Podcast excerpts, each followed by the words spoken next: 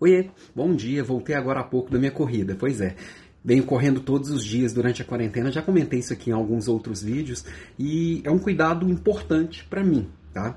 Ah, mas estamos em quarentena, não deveria estar trancado dentro de casa? Bom, eu venho correndo com todos os cuidados necessários ao momento, um lugar mais vazio, vou sempre sozinho, porque é, cuidar da saúde não é se proteger da doença, não é só isso. Eu tenho que cuidar do sono, da alimentação e também dessa parte de exercícios físicos para ter um todo integral e, e, produtivo, de alto desempenho. Então eu tenho que olhar para todas as esferas da vida.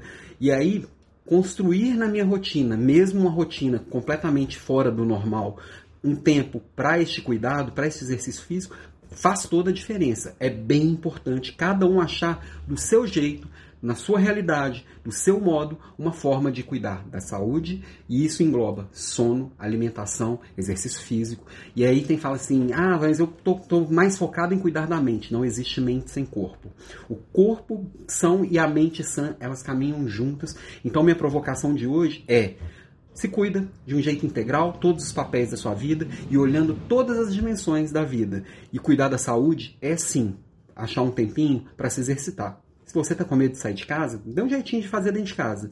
Se você consegue achar uma rua vazia e dar sua corridinha, dar sua caminhada, faz isso. Faz bem para o corpo, faz bem para a alma, faz bem para a mente e vai te fazer uma pessoa melhor. Essa é a minha provocação de hoje, ok?